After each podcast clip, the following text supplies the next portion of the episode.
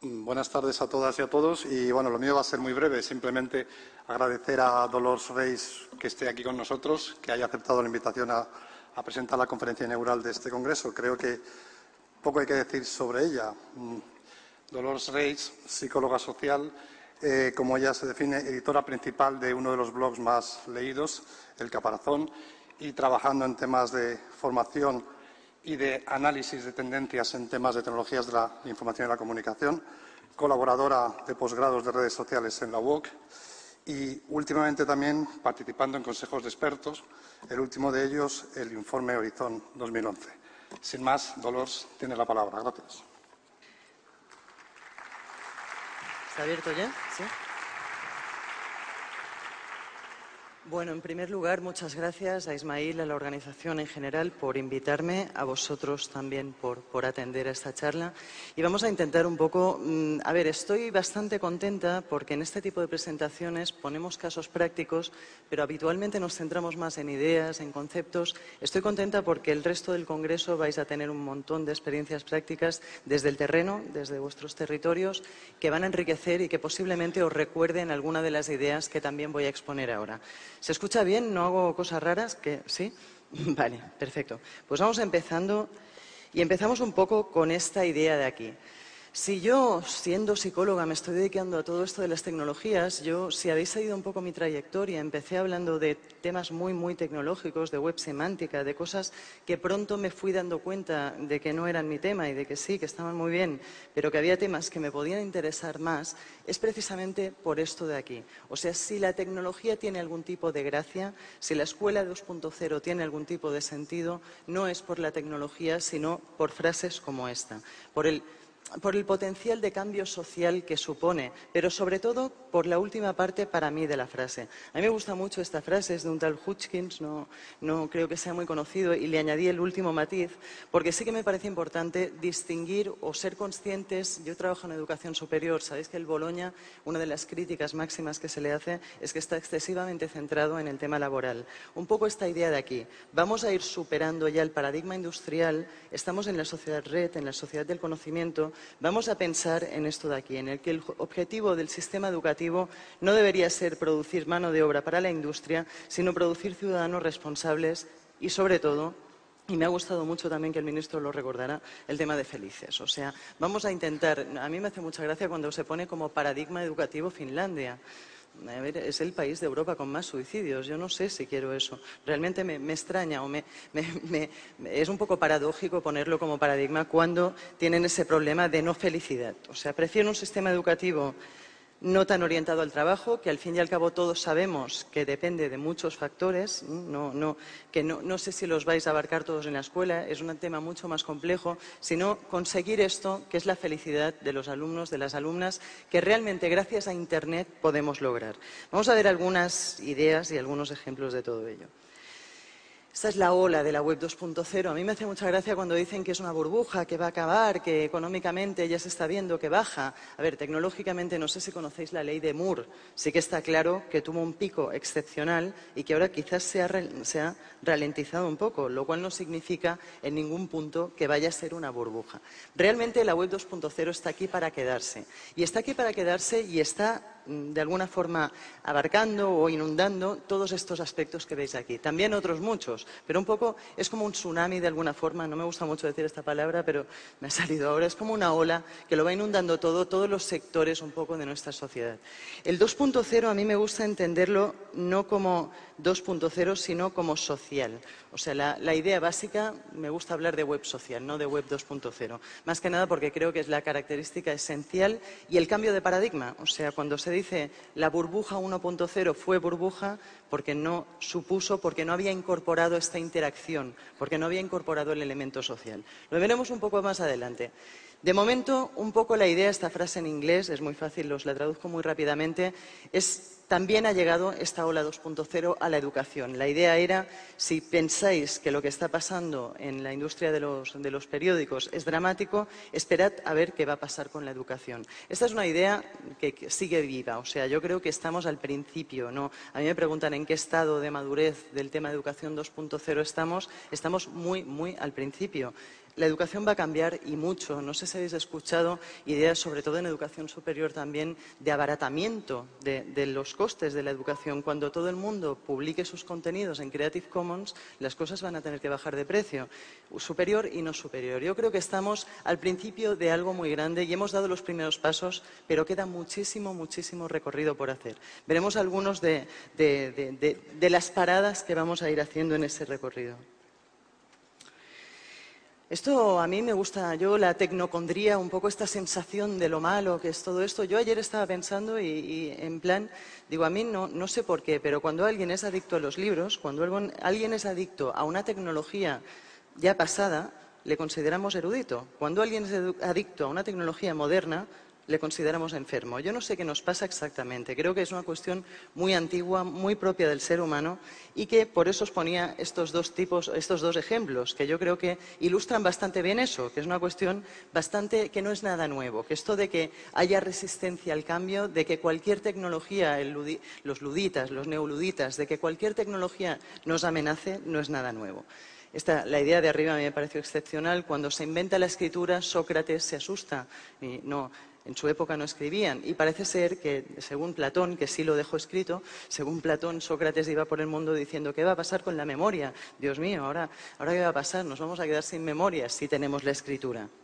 Como bien sabéis, Nadie se atrevería a decir aquí que la escritura limite o, ponga freno en ningún sentido a la memoria. O sea, creo que es una cuestión evidentemente de evolución y de cambio de conceptos. Yo creo que vivían en aquel momento un cambio de concepto que es exactamente lo que estamos viviendo ahora. El segundo ejemplo, lo mismo, ¿no? es el, del gramófono. Cuando se surgió el gramófono, la gente temía por las cuerdas vocales. Decían, ahora, si podemos, si los cantantes no hace falta que los traigamos, nos vamos a ir atrofiando, las cuerdas se van a ir atrofiando evolutivamente y nos vamos a quedar sin cuerdas vocales. No hace falta decir que tampoco ha sido así. La idea que se está imponiendo ahora es esta de aquí abajo. Ahora la afectada no es ni la cuerda vocal ni la memoria. Ahora nos están diciendo, nos estamos volviendo estúpidos por culpa de Internet. Esto no lo digo yo, esto es una frase de un libro publicado recientemente en España, que lleva unos años publicado en otros países, no sé si os suena, de un tal Nicolás Carr, y que la idea era esa, era, nos está volviendo Google estúpidos. Yo cuando lo leí, de hecho escribí un post que ponía menos a mí, porque curiosamente nos pasaba, era algo que era malísimo, que le pasaba a todo el mundo, pero el señor que escribe que se gana la vida gracias a Internet, no consideraba estar volviéndose estúpido. Es una cosa muy curiosa. Pero bueno, un poco esta idea de que yo creo que no es que nos estemos volviendo estúpidos, evidentemente, ni mucho menos, sino que lo que está pasando es que está cambiando el propio concepto de inteligencia. Afortunadamente, en muchos sentidos, o no afortunadamente, simplemente está cambiando. Las habilidades, las competencias adaptativas hoy en día, lo que podemos recoger en el concepto de inteligencia se amplía, cambia enormemente. Yo os pondré un vídeo para ilustrar esto. Este vídeo es algo polémico y os extrañará hasta que lo ponga una psicóloga, pero creo que tiene parte de verdad. Tiene alguna exageración, evidentemente, como todo lo que sirve para ilustrar cosas. Disfrutarlo un momento porque vale la pena.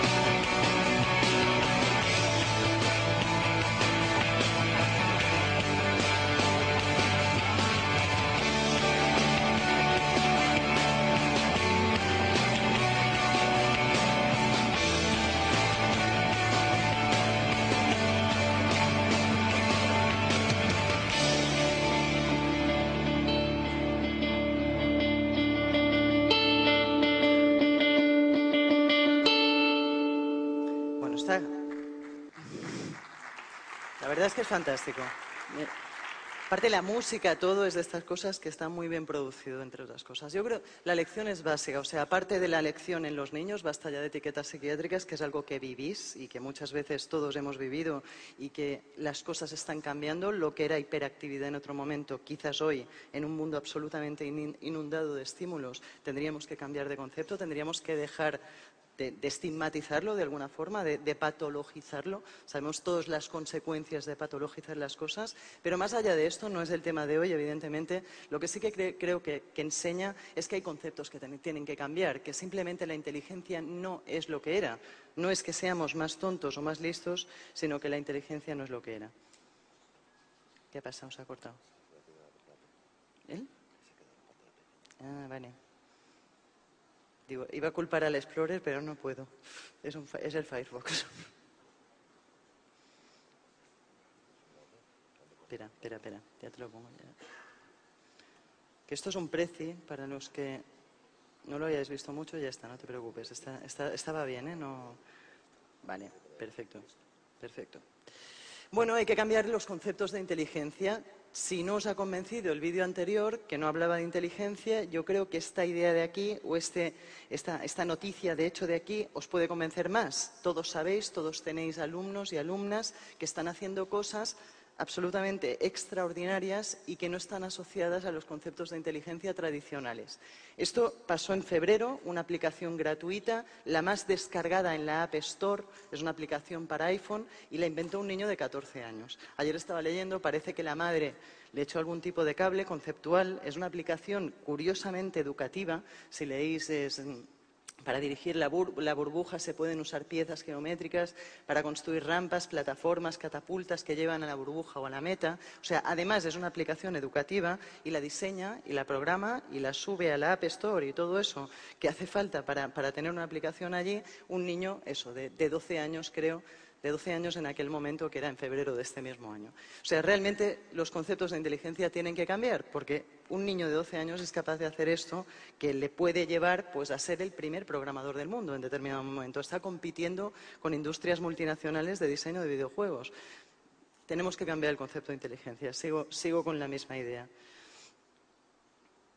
Un poco vamos a hablar de, de esto que veis aquí, del aprendizaje abierto, social, en la web, un poco de, las posibilidades que nos ofrece la web en torno a estos dos elementos, al aprendizaje y al elemento social, que quizás Quizás no, estoy convencida de que son sus dos grandes atractivos. Nos gusta la web porque nos permite sociabilizarnos, nos gusta la web porque nos permite aprender, más a vosotros. Yo estoy convencida de que, ah, de, que el éxito o de que si estamos hablando de escuela 2.0 y no de banca 2.0 es porque sois un colectivo especialmente sensible a estos dos aspectos, tanto al aprendizaje como al tema social. Abierto, Wikipedia se creó en el 1% de horas que pasan los americanos al año viendo televisión.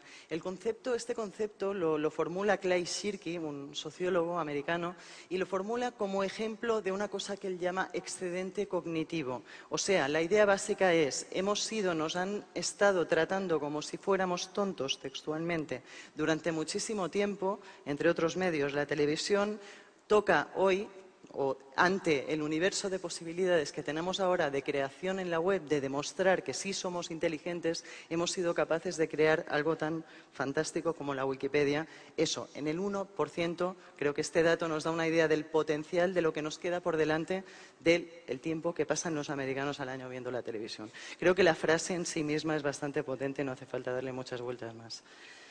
Os he puesto otro vídeo para que veáis un poco el potencial de la inteligencia colectiva o de la creatividad colectiva en este caso. Inteligencia y creatividad en este nuevo concepto de inteligencia creo que cada vez están más unidos y no sé si lo conocéis. Este es de los que seguro que cuando lleguéis a casa vais a intentar recuperar, o sea, apuntaros el nombre, es Eric Huitacre. Y la idea es tan sencilla y tan potente como poner en marcha la creatividad colectiva haciendo que gente de distintas partes del mundo cante pequeños trozos de una canción, de una, sinfonía compuesta por el autor, con el resultado que vais a ver a continuación. La verdad es que es una, la ejecución es fantástica. En este caso eran 273 voces, creo. La próxima edición, o sea, está trabajando ya con mil voces. Es un director de orquesta virtual, simplemente.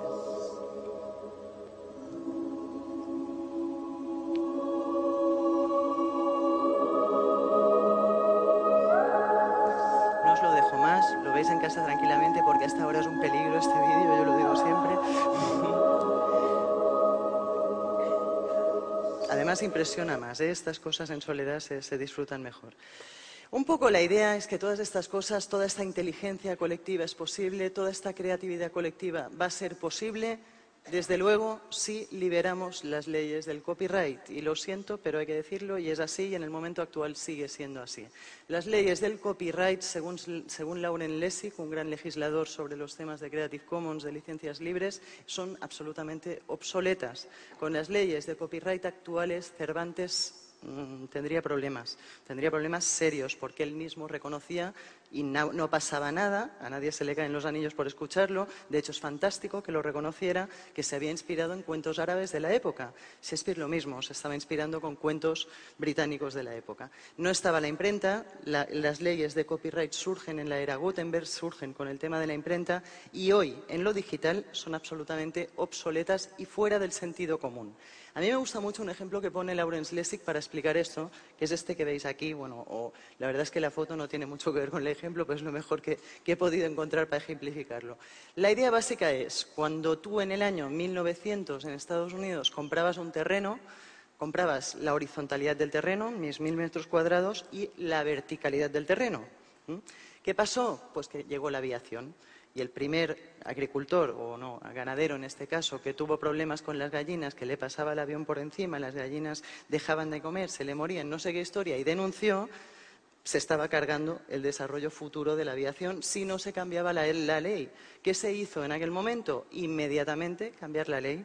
Señores, estamos hablando exactamente de lo mismo con Internet. En Internet los, tengo aquí una frase que creo que lo define muy bien en Internet una frase compuesta de distintas, no me preguntéis de quién es porque no es mía, pero compuesta de distintas ideas, como todo en esta vida, y creo que lo dice clarísimo. Todo trabajo creativo es derivativo, todo libro es hipertexto, las ideas son libres y más si las conviertes a bits, en átomos, la idea para multiplicarla en una imprenta necesito algo físico, tengo que pagar ese material físico.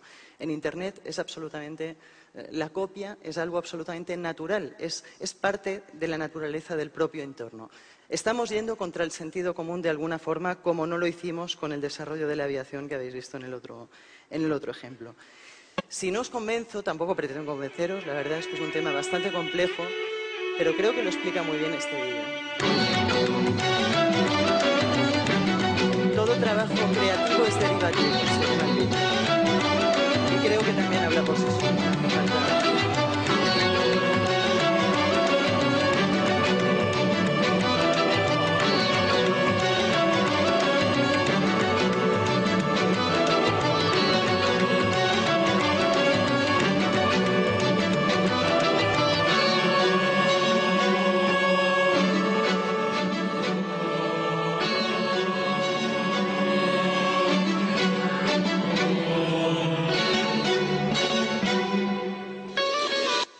os lo iba a dejar porque para mí es hipnótico, es fantástico, pero creo que deja clara la idea de que toda obra deriva de algo anterior y de que realmente yo siempre pongo el ejemplo, si un día te levantas con aquella idea fantástica, yo siempre digo que tener ideas es algo bastante fácil, lo que es más complicado es ponerlas en práctica. Y creo que en España no sé, pero creo que somos especialistas en eso. He tenido una gran idea, que no me la roben, no sé qué, una gran idea. Pues vete y ponla en inglés en Google. Verás cómo se te bajan rápidamente los humos. Es, es raro, raro, raro ya tener ideas nuevas. O sea, realmente en Internet, donde todos podemos publicar nuestras ideas, es complicado. Eso de ser original y de haber tenido una idea absolutamente única e irrepetible. Realmente em, el contexto ha cambiado. Veremos otros ejemplos de ello. Esto es una imagen de educación superior, no, no, no, hace falta ir muy lejos, esto, no es, esto es de verdad. Y un poco la idea es el profesor, yo creo que es una de las metáforas posibles, hay muchas otras, el profesor como DJ, que busca el profesor y el alumno. De alguna forma, la construcción de conocimiento en el aula, diría, ni profesor ni alumno, como un DJ, que busca, que se amplía, que secuencia, que graba, que ejecuta, que se pone en un escenario como hacéis cada día y ejecutáis lo que habéis, eso, buscado, ampliado, secuenciado y grabado, y que comparte comparte. Yo creo que es la palabra clave de la web 2.0 o de la, de la web social, el compartir y el reutilizar lo que otros compañeros han hecho o lo que otros alumnos han hecho. Veremos la poca importancia realmente de los contenidos en este contexto, lo veremos después también. Esto es la creación de un chaval, no os puedo decir el nombre porque existen las leyes de copyright. Disney, evidentemente, se lo hubiera cargado, con lo cual está Pogo, el, el seudónimo, en YouTube, podéis encontrarlo. Es un chaval joven también que hace cosas tan fantásticas como esta y como 50.000 más. Yo no sé, en este caso, buscarlo también en YouTube. Este caso, yo antes ponía este ejemplo, pero se me acaba de ocurrir otro que leí hace poco que me pareció espectacular. O sea, resulta que había un señor que tenía un blog de Mortadelo y Filemón fantástico y maravilloso. Los de mi época os recordáis perfectamente de Mortadelo y Filemón, otros quizás ya no, no sea tan familiar. Y cuidado, porque en lo de a otros no sea tan familiar está la clave de lo que voy a contaros. Bueno, resulta que se lo han cargado, en fin, derechos de autor, lo han perseguido, le han anulado el blog, no sé cuántas historias más. ¿Algún joven conoce hoy en día Mortadelo de Filemón? No. ¿Lo va a conocer? No, porque la única forma que tenía de conocerlo era precisamente con iniciativas como la de este señor. O sea, le estaban haciendo un favor brutal al creador de, Mortadelo y Filemón, no a los, que, a los que tengan los derechos de autor en este momento. Con lo cual, no sé qué estamos haciendo exactamente. O sea, realmente a veces es absolutamente mm, surrealista. Dices, a ver, para uno que habla de ti, que te te resucita tu producto en el 2011, lo traslada al medio digital, lo lleva, tenía lectores, tenía chavales haciendo comentarios y lo penalizas. Señores, yo cuando después van locos los empresarios por formar una comunidad en torno a productos atractivos, no entiendo nada. O sea, cuando tenéis una comunidad formada sola, espontáneamente, en torno a un producto, la cerráis. Y en cambio vais locos buscando formar comunidades en torno a productos para que se ame el producto y no sé qué. Mm, no sé, yo creo que en el fondo somos muy inmaduros en este medio todavía. Social es el elemento principal de Internet esto os pasa, o seguro que os va a pasar en algún momento. Si no os ha pasado ya, no creo. A ver, también es caricaturesco, creo que es excesivo también, pero ayuda un poco a trasladar la idea. Las medidas de influencia social cambian, sería la idea. Y no os quedéis con esta, sino con esta que es un poco más seria.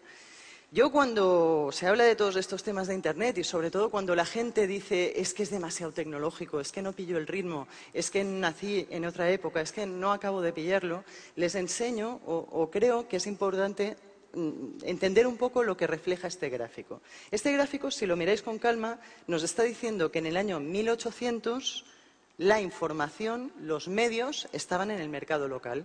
Cuando yo quería saber qué estaba pasando en el mundo, me iba a la plaza del pueblo y preguntaba, ¿qué? ¿Sube el pan? ¿No sube el pan? ¿Sube el trigo? ¿No sube el trigo? ¿Viene la guerra? ¿No viene la guerra? Yo qué sé, los temas típicos del año 1800 que sinceramente no sé cuáles son o puedo imaginarlos pero no determinarlos del todo.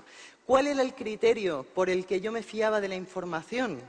Pues Pepita una vez me dijo que subía el trigo y el trigo no ha subido. Pepita no se entera de nada. Deja de estar en mi círculo de confianza social. Juanito no. Juanito me dijo que venía la guerra y oye, al día siguiente llegaron las tropas de no sé qué, se mantiene, le puntúo o le, o, le sigo en Twitter, me adelanto al argumento, se mantiene en mi círculo de confianza social.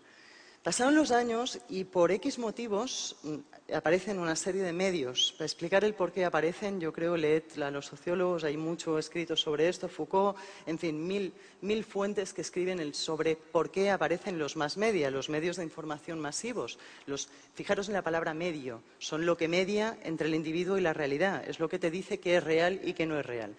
El mundo se complica, este es uno de los factores más objetivos, pero hay otros de control social, de poder, etcétera, que ya os digo, sería muy largo explicar ahora. Surgen todos estos medios, televisión, periódicos, etcétera, hasta aproximadamente el año 2006. Yo siempre digo que mi abuela no vive, pero si viviera entendería perfectamente lo que está pasando con Internet. Yo no sé si recordáis los abuelos y abuelas hablando con la tele O sea, en plan, ¿por qué no me contesta la tele? O con el teléfono, con la operadora de turno del contestador. Decía, yo, recuerdo a mi ex suegra diciendo, en plan, la recuerdo, ¿eh? hablando con el operador, con los primeros contestadores automáticos, diciendo, señorita, no, no, que le he preguntado otra cosa. Y esta que no me contesta. O sea, realmente querían interactuar con la información. Buscamos interactuar con la información de forma natural. Lo hacemos de forma natural. Hay una anécdota también en el libro de, en uno de los libros de Clay Shirky que me parece muy, muy ilustrativa de esto. Una niña pequeña está con los padres viendo la televisión, se levanta de golpe y se pone a buscar detrás de la tele. Los padres la miran y le dicen, a ver, pues vuestros abuelos seguro que también nos habían explicado eso, que cuando llegaron los primeros televisores la gente buscaba dentro, a ver dónde estaba la gente, a ver dónde estaban los personajes. Bueno, los padres que habían oído la anécdota le dicen, niña, ¿qué buscas? Y la niña dice, dice ¿qué buscas? A los personajes no están aquí, se está emitiendo, no sé qué, le empiezan a pegar el rollo. Y dice la niña, no busco a los personajes, ¿qué os creéis? ¿Que soy tonta? Dice, estoy buscando el ratón busco interactuar con la información. Eso lo digo yo, no lo dice ella. Un poco buscan, si os, fijáis, coged a cualquiera de vuestros alumnos y decirles, esta noche a las 10 hacen un programa, estoy prácticamente convencida de que se van a buscar la forma de verlo en YouTube al día siguiente. O lo grabará uno y lo subirá, o no sé cómo se lo van a montar, pero son casi incapaces de no interactuar, de no pedirle a la información, de no pedirle a la cultura que sea un poco suya, apropiársela un poco. Yo creo que la primera interacción es el mando a distancia y hay interacciones mucho más elaboradas y cada vez más elaboradas. Estábamos pidiendo esto. Si os fijáis, lo que está pasando con las redes sociales es exactamente lo mismo que estaba pasando con, con el mercado local. Al final, tenemos un nosotros cada vez más amplio. Mi círculo de importancia social, mi círculo de confianza social está ahora mismo en Twitter, ya no está en el mercado local. Es mucho más amplio, pero sigue funcionando exactamente igual. Lo que os decía antes, Pepito me ha engañado en Twitter y me ha dicho que viene, eh, pues eso, que Microsoft ha vendido a no sé quién, no sé qué. Y no es verdad, ya no le sigo más. Este, a Pepito ya no le sigo más. En cambio, Juanita, oye, está tuiteando la revolución en Túnez de una forma fantástica. La voy a seguir y además la voy a recomendar. La voy a recomendar. Le voy a hacer un follow Friday de estos o un follow cualquier día de la semana. Para los que sois tuiteros me entendéis perfectamente. Para los demás, perdonad el, el, argot tuitero. ¿Vale? Un poco, la idea, es, la idea es básica. Estamos haciendo exactamente lo mismo. Estamos volviendo. A mí me preguntaban hace poco, ¿el hombre es un animal social? ¿Por qué lo repite? Si eso se ha dicho toda la vida de Dios. Claro que sí, claro que se ha dicho toda la vida de Dios. Pero aquí, entre periódicos, televisión y tal, nos han mantenido una posición absolutamente pasiva. Tenemos un excedente social acumulado brutal, no solo cognitivo, la tele nos, nos hace solo más tontos, sino que nos ha estado aislando un montón. ¿Cuál es la clave de las revoluciones en los países árabes? Se define en una frase, el poder de la organización sin organizaciones. La gente junta es capaz de hacer maravillas. La gente aislada es muy, muy poca cosa. No sé si conocéis un, experimento científico de principios de, siglo en el que un experimentador le va diciendo a otro que torture a os suena seguro, vamos, yo, creo que es de los experimentos más contados, ¿lo habéis oído? Pretendían demostrar un poco lo vulnerables que éramos a los dictadores. Eh, nació en la época nazi el experimento, después de la Segunda Guerra Mundial. Y la idea era esa, era un experimentador, un actor y, y, un sujeto, que podríamos ser cualquiera de nosotros, al que le iban diciendo, pégale un calambrazo cada vez que falle llevamos casi a matarlo. O sea, individualmente somos muy, muy vulnerables, somos muy manipulables, nos las cuelan todas individualmente. En cambio, como colectivo somos muy, muy potentes, muy fuertes y podemos hacer cualquier cosa. Un poco es una de las ideas que, os quería transmitir hoy y que creo que es importante que, a vos, que, transmitáis a los alumnos. Recuperar lo social es la, es la idea clave. En las redes sociales, obviamente, es más fácil. Este nosotros cada vez más amplio si queréis entender rápidamente esa idea, la de nosotros cada vez más amplio, hay una anécdota en un libro que se llama Conectados que lo explica muy bien. Dice, hubo una época en la que era muy fácil encontrar a tu pareja ideal, estaba en tu pueblo, estaba ese nosotros absolutamente local, mi, mi, marco de referencia era absolutamente local, tu pareja ideal o estaba en tu pueblo o en el de al lado, o sea, mucho más allá, aunque estuviera no la ibas a conocer. Hoy en día, vamos, la insatisfacción emocional que llevamos en parte puede ser debida a que tenemos muchísimas opciones. Puede estar en cualquier sitio del mundo tu pareja ideal. Evidentemente es otro estereotipo. Pensad en la larga cola de intereses que podéis tener en Internet, la, la, posibilidad que te brinda la red de formar una comunidad, de formar parte de una comunidad de cualquiera de vuestras aficiones, por extraña que sea.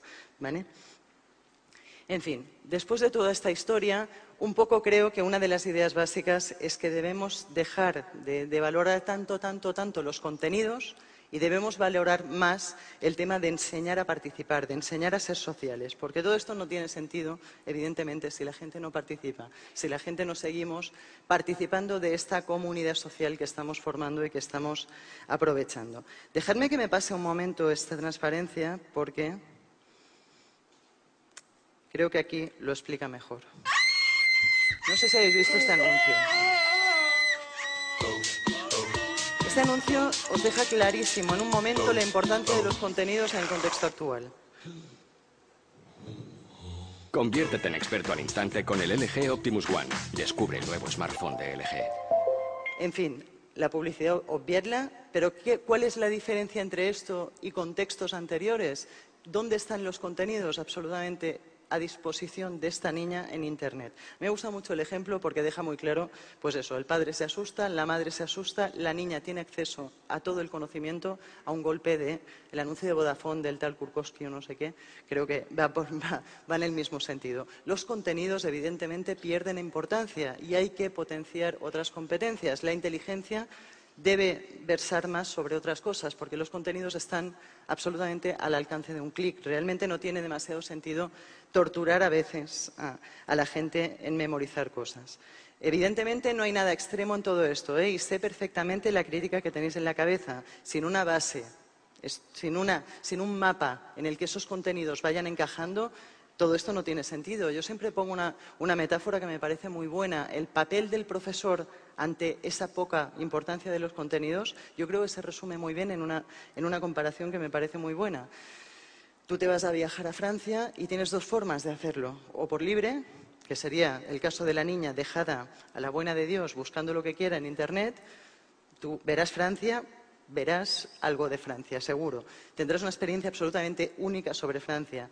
No la podrás compartir por nada con nadie porque no sé si habrás visto Francia del todo. De alguna forma, si tú haces las cosas sin una guía, sin... yo creo que los profesores pasáis a ser guías de todo eso. ¿Cómo podría yo tener una mejor experiencia del viaje a Francia? Pues preguntándole al guía cuál es la capital, qué monumentos tengo que ir a ver. Esa es vuestra función un poco. Mostrar un poco ese mapa para que ellos lo rellenen, lo, vayan llenando de contenidos como quieran. Yo creo que ahí está la clave del profesor 2.0, o una de ellas. Creo que son dos. Esta, la de curar un poco los contenidos, el tema del content curator, del curador de contenidos. La palabra es terrorífica, lo sé, lo del curador, no sé. El otro día me decían en Twitter que sonaba a, charcutería. Digo, Dios mío, pues sí, es verdad, suena fatal. Un poco la idea es esa, la idea es vosotros que ya conocéis los contenidos, que ya tenéis unos marcos conceptuales, eso, mostrad el mapa para que ellos vayan haciéndose el viaje como ellos quieran. Que el viaje, de alguna forma, se lo puedan hacer suyo, se lo pueden apropiar.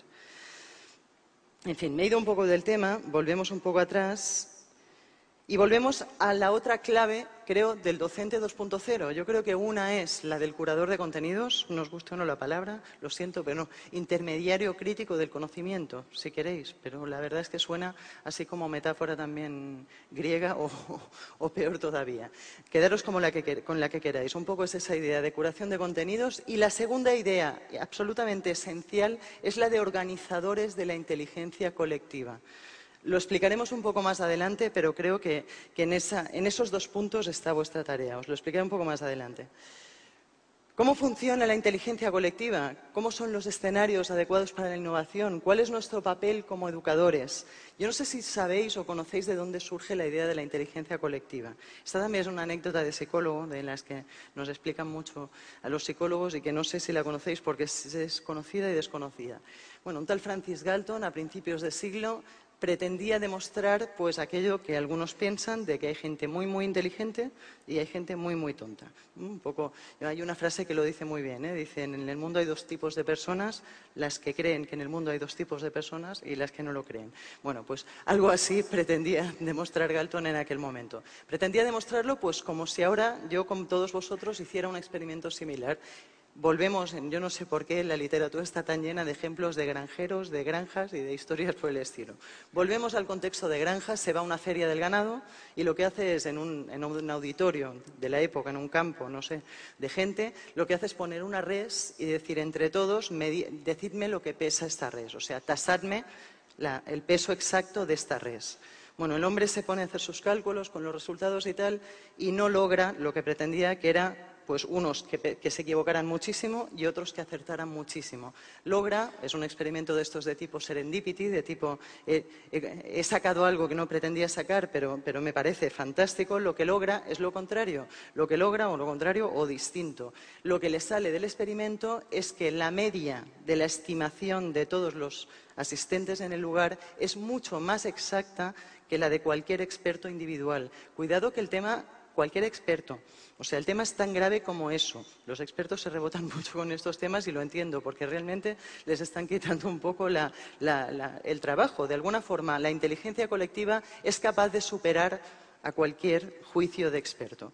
Evidentemente, la inteligencia colectiva no funciona sola y creo que ahí es uno de los grandes mensajes que, tenía para vosotros o que creo que los maestros debemos intentar organizarla. No funciona sola. Funciona con, estas cosas o la inteligencia colectiva emerge cuando los grupos cumplen estas condiciones de aquí. Diversidad de opinión. Cuando los grupos, yo, los maestros nos equivocamos muchísimo. El grupo es homogéneo, pero son todos del mismo nivel o no. Si no son todos del mismo nivel, mucho mejor. En Internet, ¿cuál es una de las gracias de Internet? Es precisamente esa, que tenemos en el timeline de Twitter a maestros, a biólogos, a, geólogos, que bueno, eso ya pasa en, secundaria o incluso en primaria, pero que tenemos en el timeline a gente absolutamente dispar. De esa hibridación, de esa mezcla entre disciplinas, surgen cosas muy, muy interesantes. Esto es algo que funciona y que está demostrado. Un grupo es más inteligente si es diverso. Si es homogéneo, realmente al final acaban dándose la razón a todos a todos y no, ganamos nada.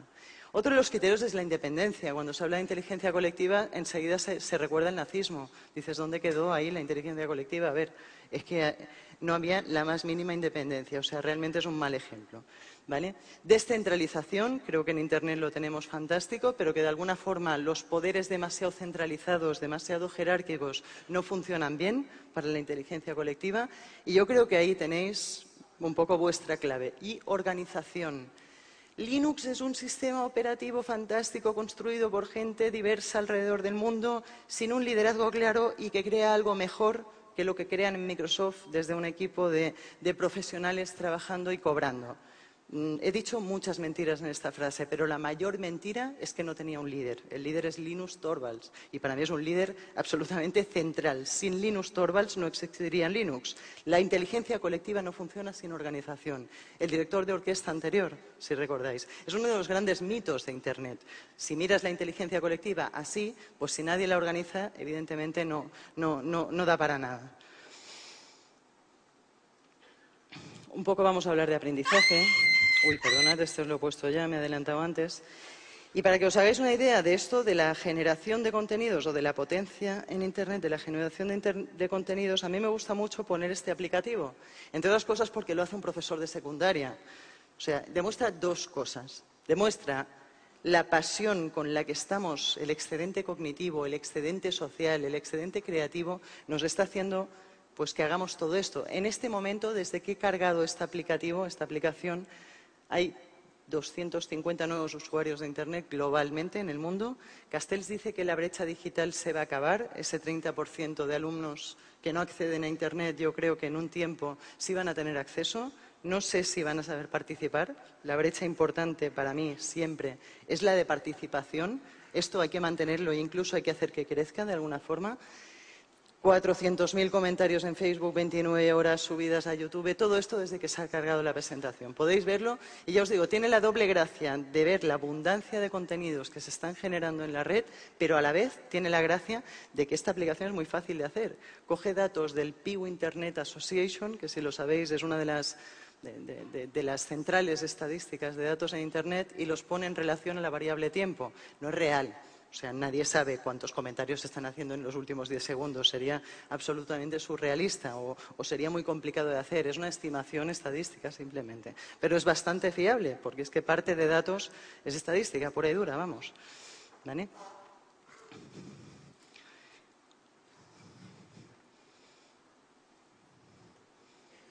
Seguimos adelante.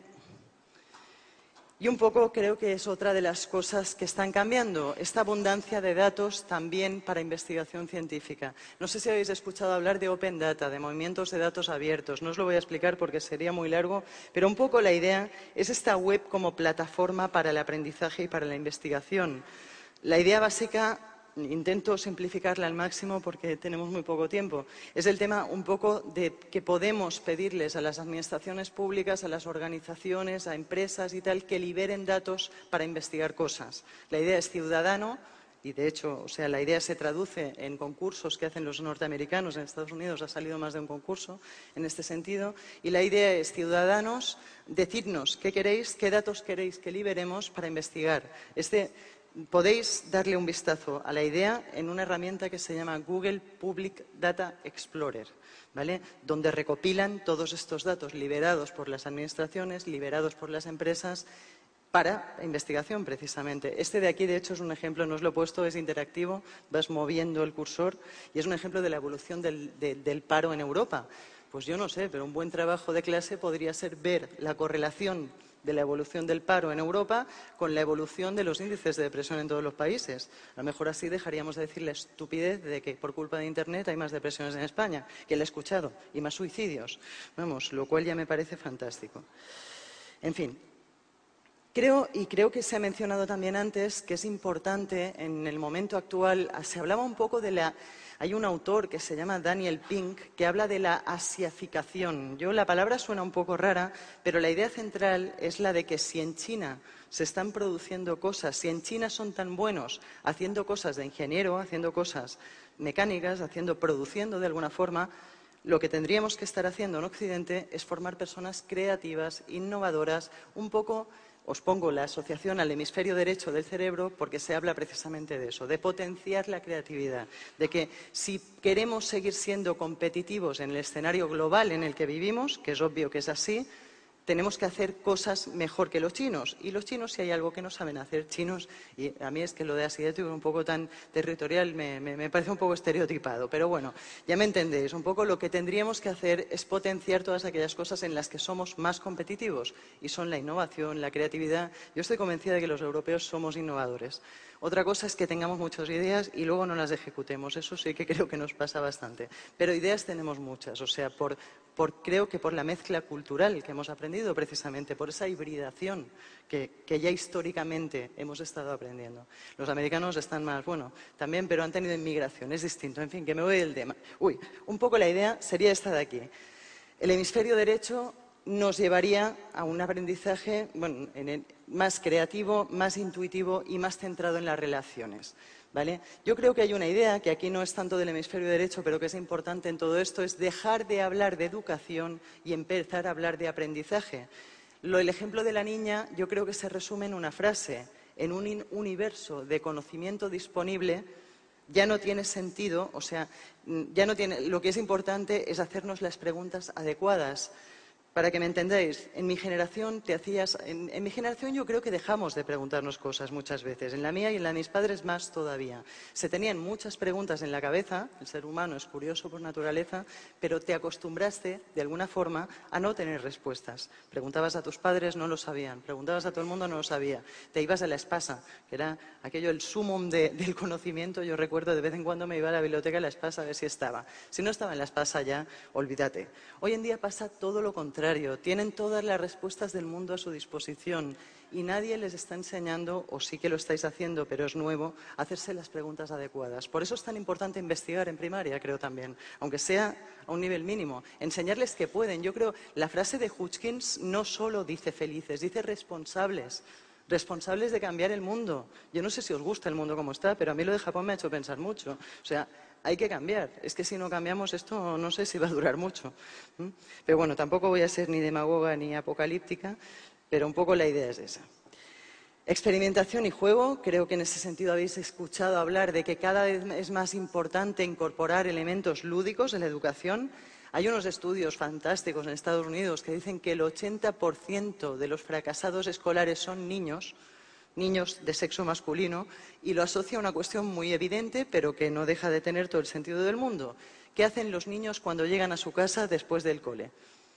Juegan a World of Warcraft, se suben a un pájaro que les lleva por mundos infinitos, donde matan a no sé cuántos seres mm, mitológicos extraños, donde se sienten absolutamente todopoderosos porque mueren y resucitan unas 22 veces y vamos, totalmente inmersivos, absolutamente adictivos, etc. Al día siguiente vuelven al cole y la verdad, el profe lo tiene complicado para emular esa riqueza estimular que están viviendo fuera del colegio. Lo, lo tenemos complicado, muy complicado. Las niñas si os fijáis, ¿qué hacen cuando llegan a casa? Lo mismo prácticamente que en el cole, relacionarse, hablar con la de al lado, mm, en fin, lo que hacen las niñas, son más de relaciones sociales. Es un estereotipo cultural, evidentemente. No estoy diciendo que haya que potenciar estas cuestiones de género ni nada por el estilo. Lo que estoy diciendo un poco es que realmente es importante estimularles más.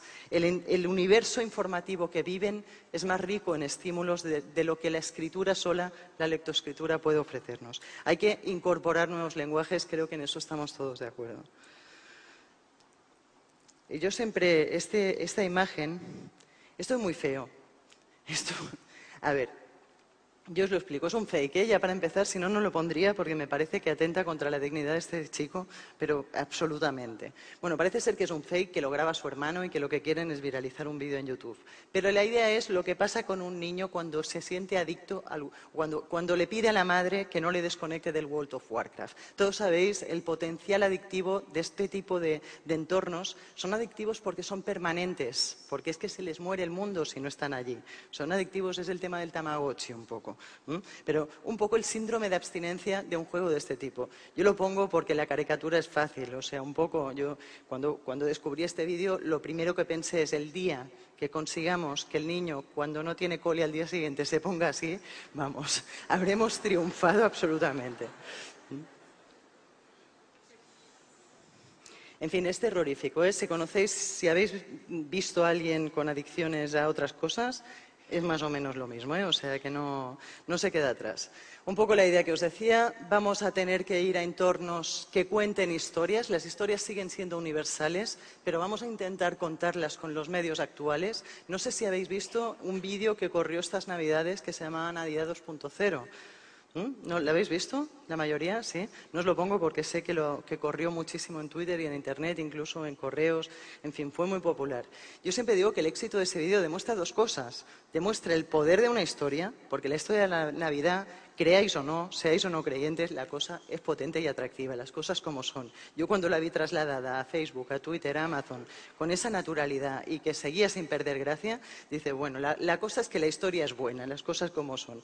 La historia es buena y además trasladarla siempre que podáis a entornos transmedia, transmedia es un poco en distintos medios, o llevarlo, aprovechar, transmedia es aprovechar las posibilidades de cada entorno. ¿Cuál es la gracia del juego, la interacción? Aprovechemos eso, hagamos aplicaciones interactivas. ¿Cuál es la gracia de la imagen? El impacto, quizás. Aprovechemos también eso. Un poco es irte a distintos medios y, sobre todo eso, crear entornos inmersivos. El Horizon Report este que os comentaba, en el que he participado, es el más reciente que ha salido. Habla un poco de educación superior, pero sí que se determina un poco que juegos y realidad aumentada ya van a ser parte. Yo creo que todo evoluciona muy rápido. Cuando me preguntan sobre la realidad aumentada, ¿cuándo va a ser algo común y, que todos ya no va a hacer falta ni que os explique lo que es, no os lo voy a explicar, por cierto, pero no va a hacer falta que a nadie le expliquemos lo que es en cuestión de tres a cinco años. O sea, yo creo que las cosas evolucionan muy rápido y también va a pasar con este tipo de cosas. Cuando tengamos realidad aumentada, os lo voy a poner ahora, pasará como esto. Os, no os explico lo que es, pero sí os pongo un ejemplo para que los que no sabéis lo que es podáis haceros una idea. Es uno de los ejemplos que me gusta porque, no sé, tiene, su gracia. Una aplicación de realidad aumentada, tú enfocas el muro de Berlín y te va haciendo, te va haciendo capas históricas, o sea, la realidad aumentada son datos añadidos a la realidad, lo que te va haciendo es un análisis histórico del lugar, es fantástico. Es, realmente enfocas cualquier cosa y todos los archivos de fotografías históricas, etcétera, te van saliendo a través del móvil. Esto como instrumentos educativos no tiene precio. Yo creo que cuando se habla de que lo que se vivencia se aprende mejor, del aprendizaje significativo, del terreno, de estar en el terreno aprendiendo cosas, de inmersión, de multimedia, de, aprendizaje enriquecido, yo creo que realmente esto no tiene precio en el momento en el que lo vivamos ya como algo, como algo generalizado. No sé si sea la escuela 3.0 esta, igual sí, pero, pero, también lo podríamos incorporar a la 2.0 dentro de muy poco tiempo, creo. En fin, es fantástico. Creo que la idea la tenéis. O sea que pasamos a la siguiente. Bueno, es importante también, os, me había dejado esto un poco la idea esta, si os fijáis, al final, cuando digo lo de que el niño me gustaría que, ese síndrome de abstinencia lo tuviera porque no va al cole, yo creo que lo que estoy diciendo es que o que nos fijemos en qué están haciendo bien los juegos. Y los juegos, o algo en lo que nos podríamos fijar, porque también tiene mucho de inteligencia colectiva y porque se está haciendo muy bien en Internet, son los juegos masivos multiplayer online, los MMOs famosos, que son el World of Warcraft y muchos otros, que están haciendo, que podríamos hacer en educación para emularlos, para motivar también como lo saben hacer ellos. Os he puesto tres puntos. Economías de información masiva, miles de mensajes en foros, wikis, bases de datos, comunidades. Pues si hago un trabajo sobre la Revolución Francesa y consigo tener miles de mensajes en foros, comunidades y tal, os aseguro que aprenden. O sea, es el fenómeno del host, si os fijáis. O sea, realmente se aprende muchísimo trabajando de esta forma.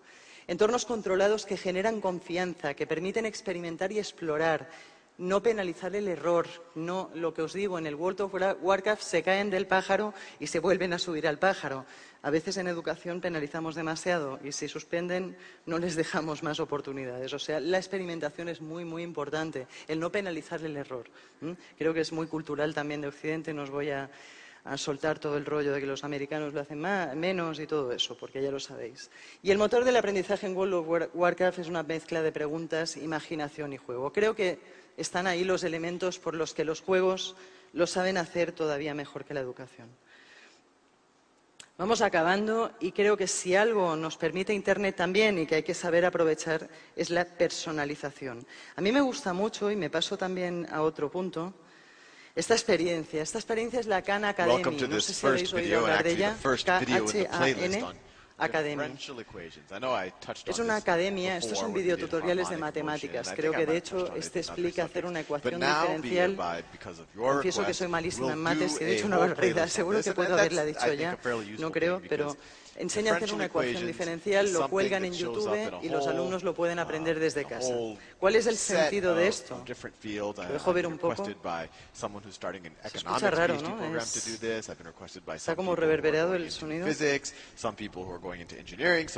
Bueno, da igual, la idea, la idea, lo bonito de esto no es el vídeo, lo bonito de esto es que permite que en el tiempo de aula no tengas que transmitir contenidos, que creo que es una de las cosas en las que perdéis más tiempo, en repetir una y otra vez de forma aburridísima para vosotros y, no del todo efectiva para ellos las mismas cosas. Si podemos colgar videotutoriales en YouTube fantásticos de, lo que dominamos y que ellos los vean, yo creo que es, la idea es así de simple en el caso de la Khan Academy. Podremos aprovechar después el espacio de aula para trabajar de forma individualizada con ellos, que sabéis que es clave y que sabéis que es de lo que más agradecen, de lo que más agradecéis incluso vosotros, que os quejáis siempre de que no tenéis tiempo. Y realmente es, es, acuciante la falta de tiempo. O sea, poder dedicar el tiempo de aula a personalizar la experiencia de aprendizaje. En el caso de la Khan Academy, utilizan los vídeos y utilizan esto de aquí. Lo que utilizan es hacen Después tienen un espacio donde hacen ejercicios y es un espacio en el que no les evalúas tú, se evalúan ellos. Pueden ver, fijaros también en la lógica de los videojuegos, pueden ver en todo momento cómo van sus barras de progreso, en qué están fallando. Este ejercicio, oye, que vas un poco flojo de, de diferenciales cuadradas y no cúbicas, acabo de decir la barbaridad del siglo, lo sé, ahora sé que estoy convencida, ¿vale? Da igual, o sea, un poco la personalización de la experiencia también te la ofrece la herramienta. pensad que en un entorno, Internet es un entorno abundante de datos, es fácil, en entornos así en el que el alumno se pueda autoevaluar también, que es la gracia también de los videojuegos. Se está imponiendo un tipo de aprendizaje muy centrado en eso, en la autoevaluación evaluación un poco. Do it yourself, autoaprendizaje. La idea de los entornos personales de aprendizaje sería muy larga de comentar ahora también, pero incide también en, ese autoaprendizaje. O sea, en la idea básica es construyete tu red de aprendizaje, construyete una red en Twitter, por ejemplo. Eso sería una red personal de aprendizaje, no hace falta ir mucho más allá. Construyete una red de personas que hablan de lo que te interesa, de vuelve a la Plaza del Pueblo, haz esta plaza a nivel global y profesional y estarás informado absolutamente de todo, estarás actualizado, estarás aprendiendo permanentemente de tus pares, de tus compañeros, de tus profesores, de una forma fácil, de una forma, pues, mucho más, creo, real, realista ante el flujo constante de información que vivimos. En fin, os he puesto ejemplos aquí, ya os digo, no me da tiempo de explicaroslo todo, o sea que damos pinceladas, podéis profundizar en cualquiera de estos aspectos en Internet. Al final, porque he hablado mucho de tecnología y porque sí que tenéis esa sensación de, uy, qué agobio con tanto dato y tanta tecnología, porque sé que la tenéis en este momento, a mí me gusta al final citar a Illich y volver un poco atrás a cosas que habéis estudiado, que os suenan y que realmente hemos estado hablando de ellas todo el rato. Si a mí me están gustando las tecnologías, si creo en esto de las 2.0 en, muchos ámbitos, pero especialmente en la escuela, es porque está ayudando a realizar muchísimas viejas utopías, en este caso educativas, también sociales. ¿eh? Lo que ha pasado en Egipto, muchos ah, anarquistas de, hace, de hace unos años también lo estarían valorando muy positivamente. Un buen sistema educativo debería tener tres propósitos, decía Iván Illich, creo que en el 71. Proveer a los que quieran, sí, creo no, está ahí. Vale. Proveer, ¿veis? Acabo de, pecar de lo de la niña de la araña. Lo fácil que es dárselas de que sabes datos en Internet. Yo, de verdad, hacerse el listo en Twitter es una maravilla. Oye, tú, que no está el año, que lo buscas en Google, dices, oye, que yo también tengo Google, colega. A ver, es muy fácil realmente. Hoy en día no, no es el dato académico puntual lo importante, son otras cosas. Es saber buscar, es saber filtrar, son otras competencias. La inteligencia es otra cosa. Buen sistema educativo debería tener tres propósitos. Volvemos, proveer a los que quieran aprender de recursos disponibles en cualquier momento de sus vidas. Esto es el PLE. Si alguien dice es que no sé lo que es el PLE, pues es esto. O sea, el PLE no os comáis más la cabeza. Es tener un entorno que te organice toda la información en Internet de forma que te sea fácil, de forma que te puedas seguir alimentando de conocimiento durante toda tu vida, de forma permanente. Empoderar a quien quiera compartir lo que sabe para encontrar a aquellos que quieren aprender de él. El tema social creo que es esencial. Lo que, lo que decíamos de es más difícil encontrar pareja en la era de Internet, también es más difícil realmente estar al día de tu ámbito de conocimiento, porque hay muchísima gente en el mundo hablando de ello podéis elegir o seguís engañando quedando solo en los libros o os abrís a Internet y dejáis de engañaros y realmente estáis al día en vuestro ámbito de conocimiento. Lo demás sería absolutamente engañarse.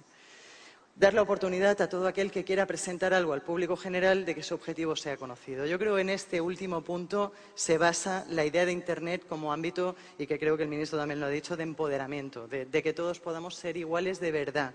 Colectivos tradicionalmente discriminados como la mujer, colectivos tradicionalmente discriminados como gente con menos poder adquisitivo. Están teniendo, por lo menos con Internet, mirad el niño de 14 años ayudado por la madre, un lugar en el que difundir, que es algo esencial, en el que lanzar a la plaza del pueblo, están teniendo acceso a esa plaza del pueblo global para que si el producto es bueno, si el servicio es bueno, si la idea es buena, pueda emerger y pueda pueda, viralizarse y pueda realmente, pues eso, hacerles ciudadanos más responsables que puedan cambiar el mundo y sobre todo también más felices.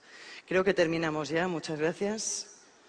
Y no sé si, bueno, un momento que os he puesto la puntilla final. En fin, es que ya os lo he dicho, a veces me adelanto, tiendo yo a precipitarme y adelantarme en las presentaciones. Bueno, pues esto, esto lo hemos dicho antes un poco, la idea es que estamos en crisis, creo que la crisis es mucho más profunda de lo que pensamos, que las cosas, yo ya os digo, vengo de un congreso de diseñadores, vengo de un congreso ayer donde estaba. Sí, de periodistas. Y realmente al final se trata un poco de lo mismo. Las cosas están cambiando y todos estamos intentando adaptarnos a ellas. Y realmente lo que se respira en todas partes es esta idea de aquí. Es esta idea de que está todo absolutamente en quiebra. Lo de, lo de Japón que os decía creo que no deja de demostrar que tenemos que ser 2.0 también, sobre todo en la calle. Compartir también recursos, compartir también los coches, las casas. En fin, hay que cambiar muchas cosas para que todo esto siga siendo sostenible. Os dejaba un poco la idea esta. Hay una película que se llama, que trata de la educación y de la crisis de la educación en Estados Unidos y se llama Waiting for Superman, esperando a Superman. Yo creo que no hay que esperar a ningún tipo de Superman, sino que juntos, juntos, sobre todo, aprovechando este poder de la organización sin organizaciones que nos ofrece Internet, somos la gente que hemos estado esperando. Ahora sí, muchas gracias.